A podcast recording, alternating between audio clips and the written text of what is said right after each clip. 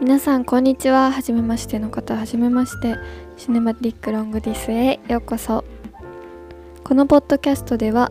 私が見た映画についてそこから得た新しい考え方を私なりにまとめてみんなに共有するというものです。はい。今日が記念すべき第1回目のポッドキャストの投稿になるんですけどすごく緊張しています。ついにポッドキャストにまで私手を伸ばしてしまったんですけどどういうものかわからない人もいると思うので先に自己紹介をしておきたいと思います。私は現在大学1年生で YouTube をやっているものです。普段は何だろう Vlog とかなんか日常的なことを動画にして撮ってあげることが多いんですけど行ってる大学の学部がすごく暇で 時間が大量にあるので何か新しいことに挑戦したいと思ってポッドキャストを始めてみようっていうことになりました。このポッドキャストはさっき言った通り映画について私が考えたことをみんなに共有していこうというポッドキャストなんですけどなんで映画について話すのかっていうところをちょっとみんなにお伝えしようと思って気になる人もいると思うのでまずそこから入りたいと思います。はい。まず映画なんですけど、まあ、みんな映画見ますか？私はまあ結構見るんですよ。幼い時から父親がよくレンタルビデオ屋さんで映画借りてきて一緒に見てたんで週末は。なんかそれで見る習慣がついたのかな。で最近はサブスクとかがいっぱい出てきてそれで暇な時間があったら見るっていうのが多いですかね。みんなどういう映画見るだろうって考えた時にやっぱりアクションとか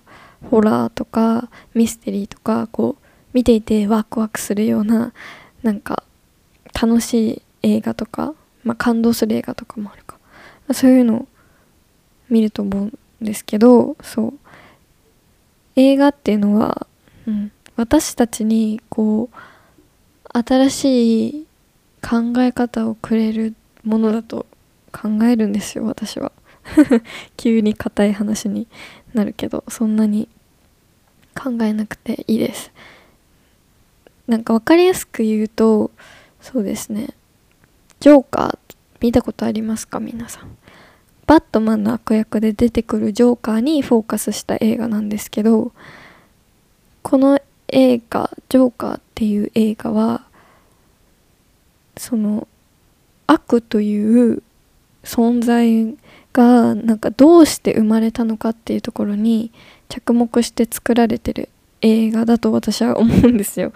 何もあの知らないので勝手に考えてるんですけどそうやって。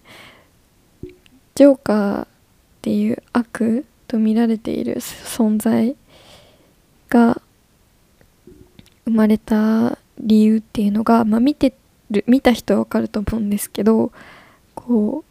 ただポンって超悪人の人をいっぱい殺すような人が急にこう生まれてきたわけじゃなくてやっぱりそうなるにはそれなりの理由があるんだよっていうのをなんかこう映画内で語られている って感じでやっぱ見ていくと彼の生まれた環境とか社会が彼に向ける態度とか見ていてこっちもなんか辛くなるようなシーンがいっぱいあってやっぱり人を殺すっていうのは悪い悪なんだけど映画を見てる人は、まあ、そうなるのも仕方ないよねっていうようななんか気持ちになるようにこうなるように作られてるっていうわけじゃなくてなるんですよ。こう見ていると。そういう行動してしまった彼の心に共感できるっていうかそういう風な感じになるんじゃないかな見たら。うん。でそういう風な映画の映画が私は好きで。そういう風な映画なんて言うんだろう。こう見ていて人間の行動の表面だけ映してるものじゃなくてなんこう原因も含めてなんでそうなったのかとかそういうのを映してくれる映画が私は大好きでなんか面白くて人間って面白いというか 人間って意外と汚いもんなんだぞっていうところを垣間見せてくれるような映画が好きで、まあ、人間素晴らしいっていうのも好きなんですけど どちらにしよう私はねとても好きなんです。なんでかっていうとそう人間の新しい一面とかを見るとうん。なんか自分の価値観が増えたような感じがしてあ新しい自分の考え方見方が備わったなという気持ちになってなんか嬉しくなるっていう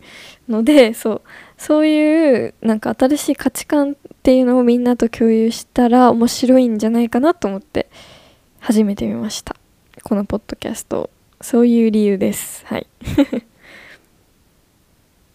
でそうだな。皆さんも何かありますか？なんか見て価値観が変わったなこの映画みたいな。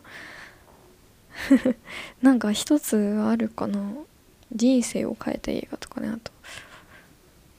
面白い。まあでもただ単にこう面白いアクションが面白いとかただただ可愛いとかただただ映像が綺麗だとか服が可愛いとかそういう映画も私は好きなんですけど、まあ、主にここではなんか新しい価値観とか備わっちゃったなっていう映画をについて話していこうかなと考えています。はい。そのくらいかな。私が始めようと思った理由はあと単に暇だったのとあとはなんかおしゃべりがすんごい私下手くそなんでちょっと上達したいと思って。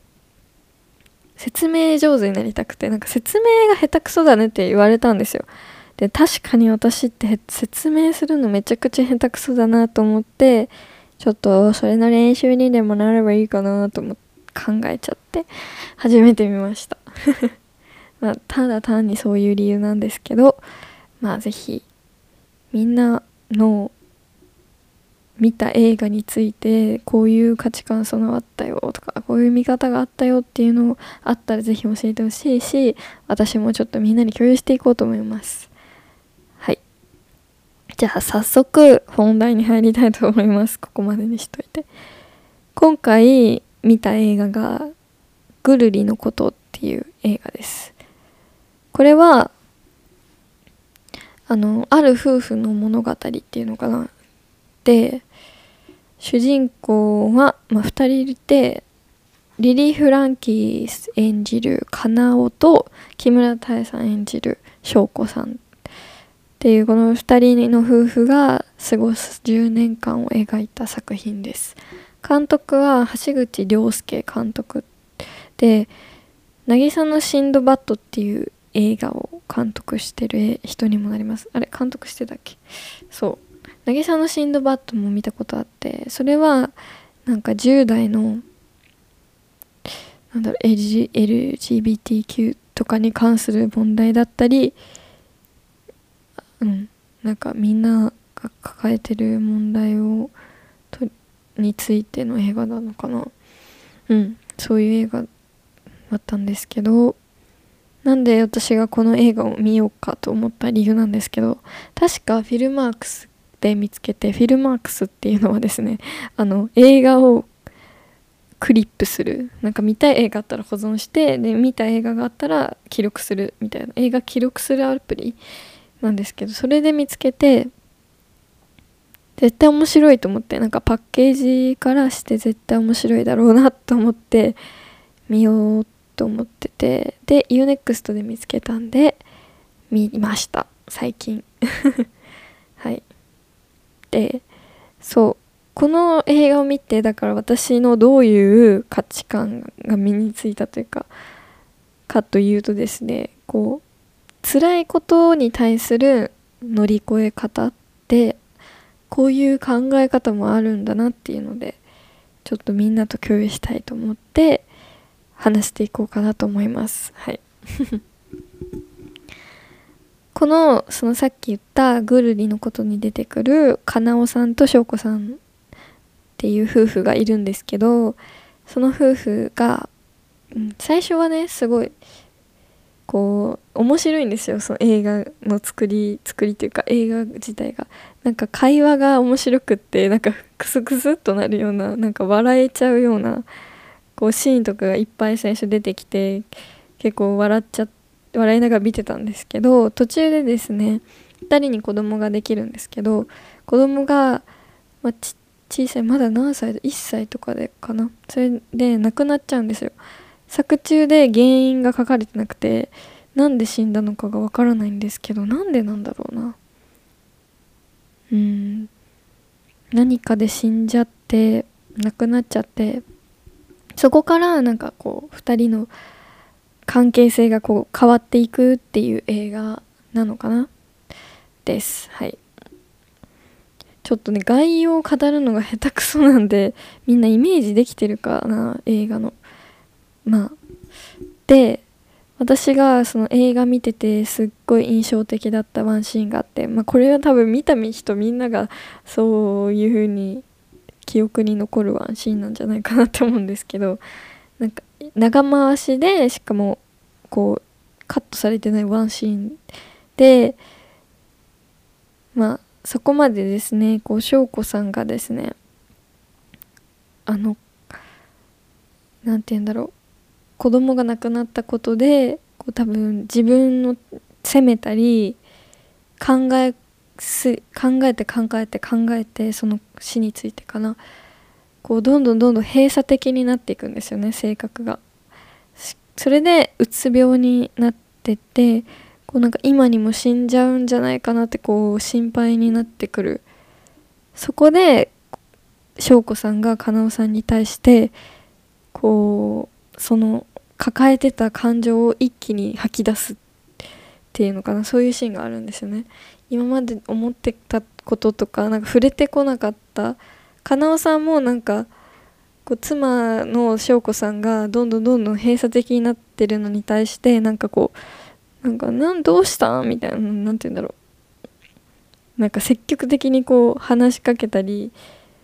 なんかこう聞き出そうとはしてこなくてただ優しく見守るみたいな感じだったんですけどそこでこう翔子さんが自分の感情を表に吐き出したことによって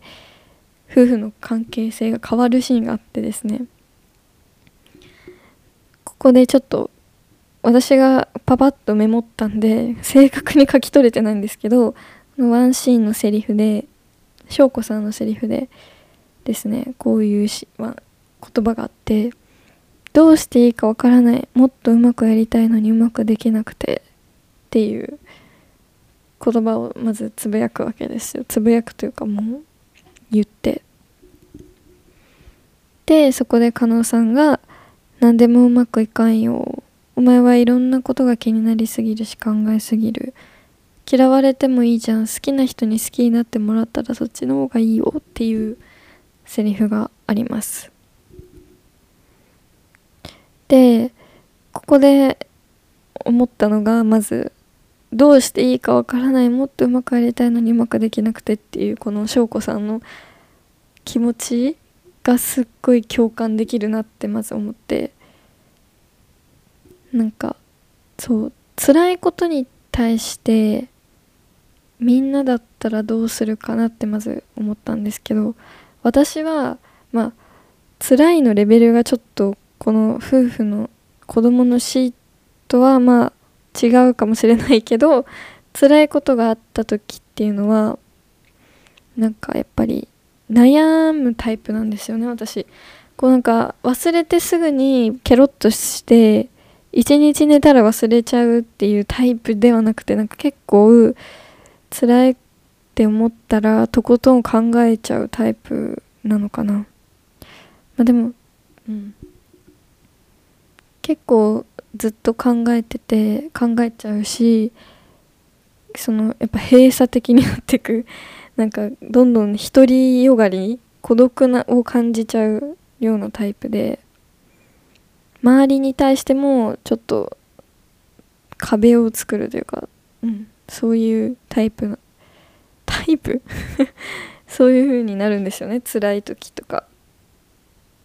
落ち込んで落ち込んでる時、うん、辛いことがあった時かな。でそう。で考えて考えてもやっぱり何も解決はしないですよね。考えたところでやっぱり解決しないかな。うん。解決しないことしかなかった気がする。解決はしないんですよ。でも立ち直るにしてもやっぱりなんか今までどうやって立ち直ってきたんだろうな。でも時が忘れさせてくれたのか。そう。まあそれぐらいで済む時でが経てば忘れるっていう辛いことしかまだ経験してないのでちょっと何とも言えないんですけど辛いことがあるとやっぱりくよくよして考えちゃうタイプなんですよね。でやっぱりこう世間的にはやっぱ前を向けとなるじゃないですかそんなのは早く忘れて前を向きましょうみたいなうじうじしてたって何も変わらないよって言われると思うんですけどうん。まあわかるわかります。うじうじしてたって何も変わらないっていうのはね。でもうじうじどうやったらしなくなるんだろうみたいな。忘れろって言っても忘れれないしみたいなね。そういう葛藤もありますよね。で私もこのなんか翔子さんがどんどんどんどんこう閉鎖的になるシーン見てってなんか彼女自身で自分を追い詰めてるんだろうな子供のシーンのことに対してっていう思うシーンとかもいっぱいあってそんな思い詰めなくていいよってこう思うんですよ。思ったんですよね。でもこのどうしていいかわからないもっとうまくやりたいのにうまくできなくてっていう言葉を聞いてあそうだよなって思ったのはなんかその彼女自身もやっぱりその翔子さんも早く何て言うんだろうそうしたかったんだろうなと思って立ち直りたかったというか前を向きたかったんだろうなと思ったんですよ。うまくやりたいっていうのは多分こう立ち直ってなんかこう今まで通りなんでもないようななん、うん、立ち直りたかったんだろうなって考えなくてもう考えなくてというかうん立ち直りたかったんだろうなって思って早く。だけどそれができなかったんじゃないかなって思ってなるほどと共感なるなるほどというかああわかるっていう気持ちになったんですよ。やっぱりうまくでやりたくうまくやりたいっていうのはなんかそう早くこう立ち直りたいっていうのかな。うまくやりたくてもなんかうまくいかないことあるじゃないですか。うまくやりたいって思う方がなんかうまくいかない気もするし。うん。ねどうにもならないんだろうなっていうのは思ったし。そうすごくそこに共感してそれでここその次のシーンからかなおさんがあのなんだっけ？お前いろんなことが気になりすぎるし考えすぎる。考えすぎてるみたいなね。嫌われてもいいじゃん。好きな人に好きになってもらったらそっちの方がいいよって言ってる。のもうすごいその言葉も好きなんですよ。嫌われてもいいじゃん。好きな人に好きになってもらったらそっちの方がいいよっていうのも好きで。うん。自分に言いたいなと思いました。なんか嫌われたまあ嫌われたくないっていうのがどういう意味なんだろう。この子供の死に対してうん。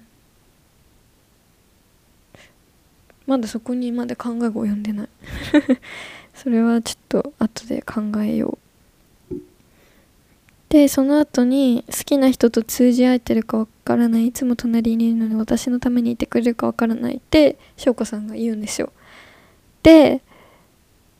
なんかなんで私のためになんでいつも隣にいてくれるの？みたいな。聞いて。でこの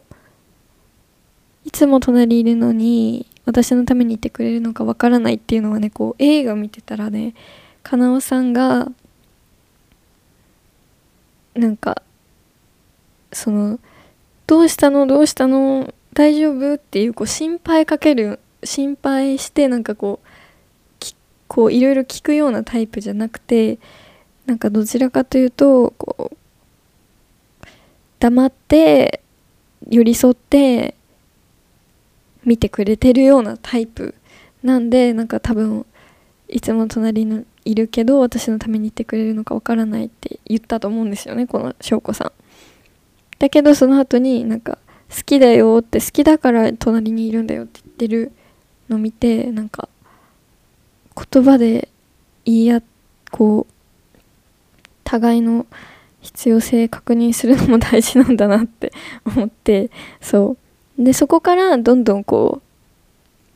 変わっていくんですよ。で最後にこの長回しのワンシーンの最後あたりにかなおさんが翔子さんの泣い泣いちゃ泣いたからめっちゃ鼻水出るじゃないですか。だからその鼻水拭き取るシーンとか仲良さそうに拭き取ってるシーンとか見るとなんかああこの2人はと辛いこと乗り越えれたんだなっていうのが分かるようになっててそこでなんかそこから場面その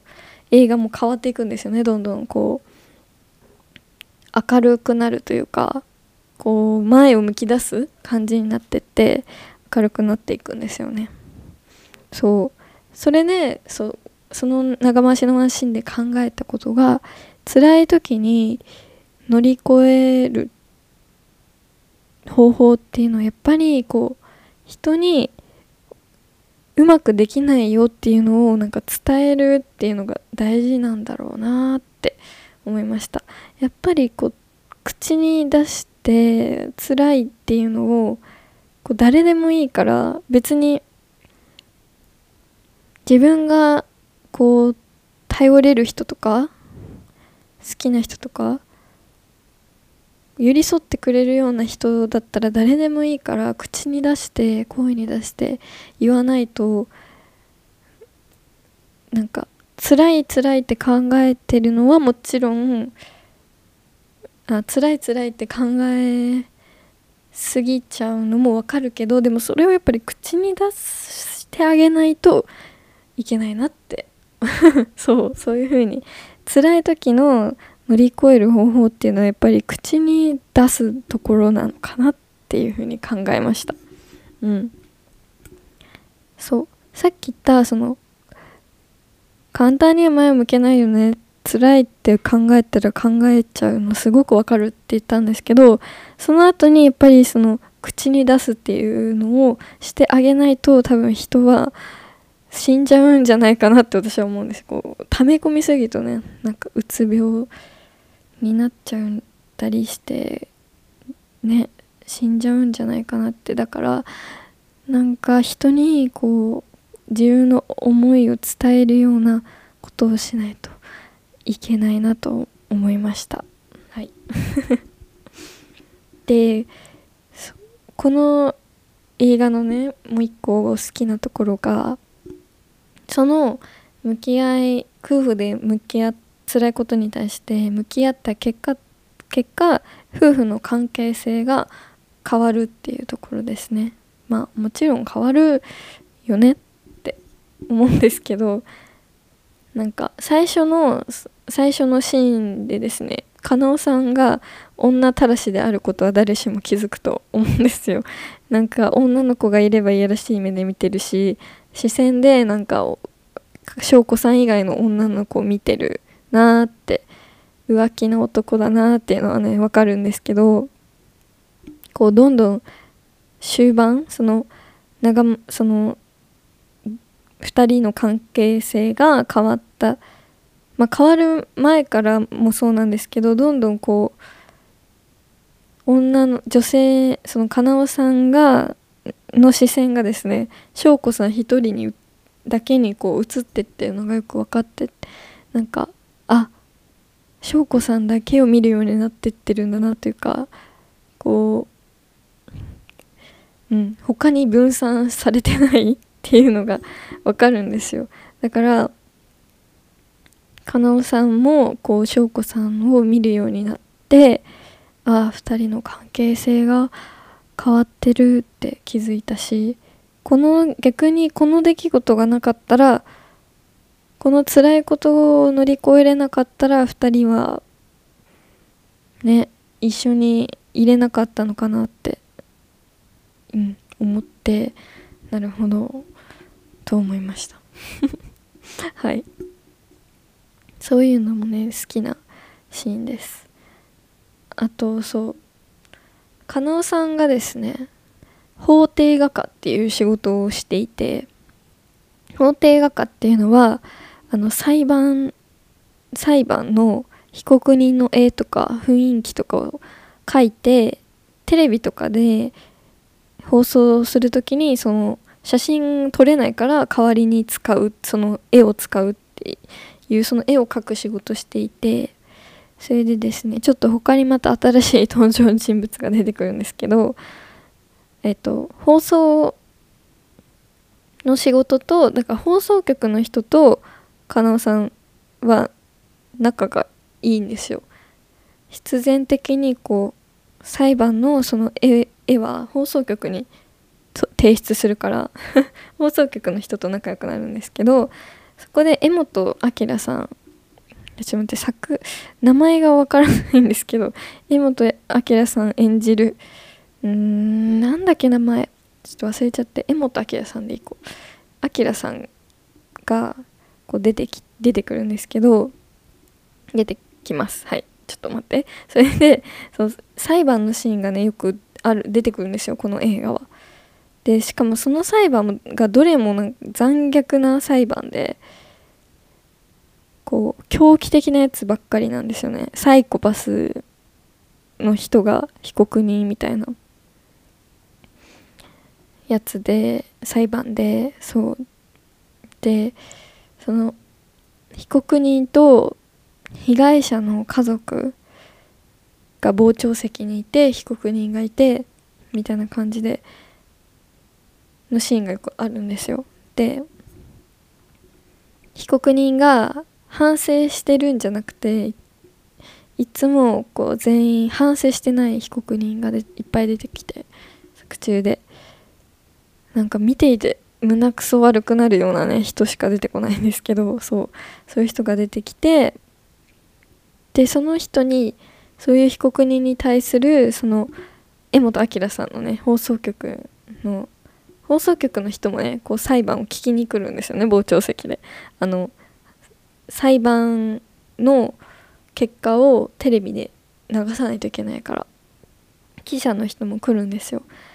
でその被告人に対する言葉で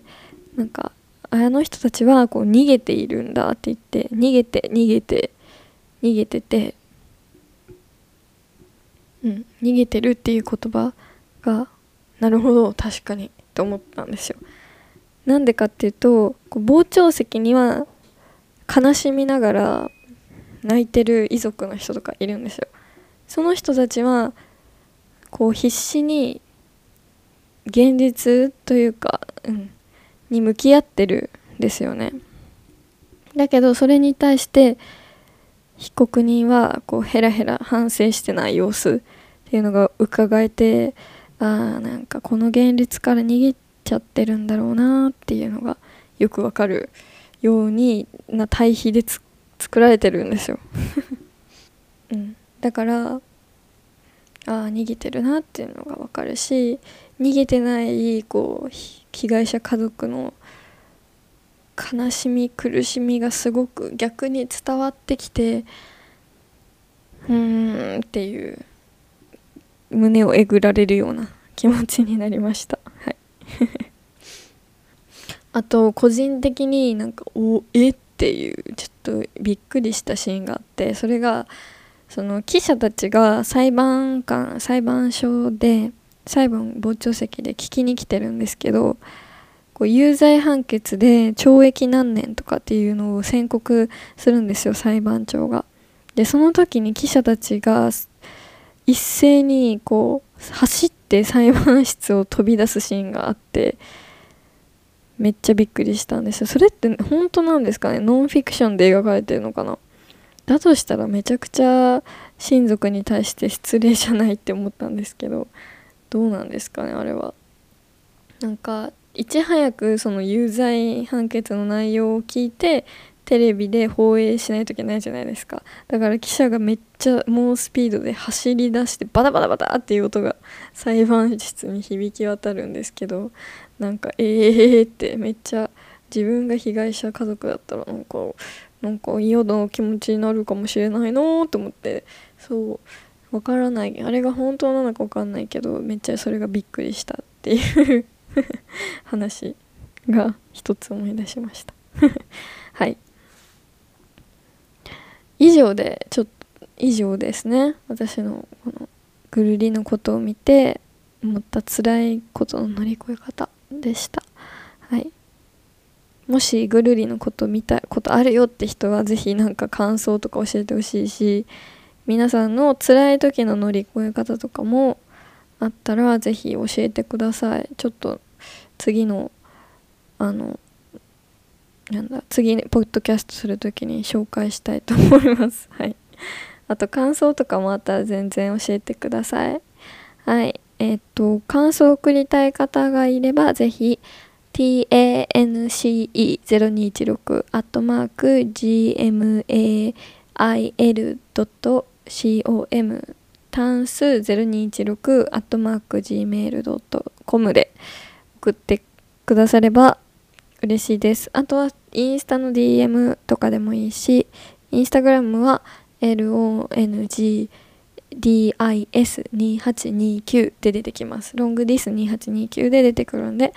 ぜひ、どしどし感想とか送ってくれれば嬉しいです。はい。じゃあ、ここでポッドキャスト終わりたいと思います。最後まで聞いてくれてありがとうございました。また次の放送でお会いしましょう。バイバーイ。